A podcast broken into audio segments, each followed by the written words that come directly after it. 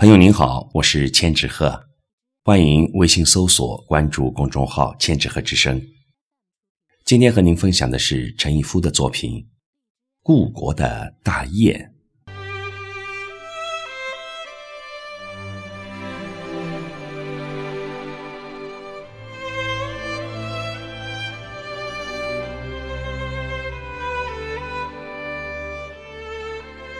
故国的大雁啊！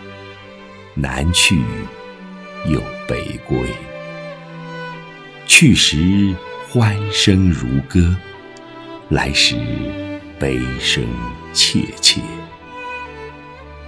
又一季背井离乡，又一次妻离子散。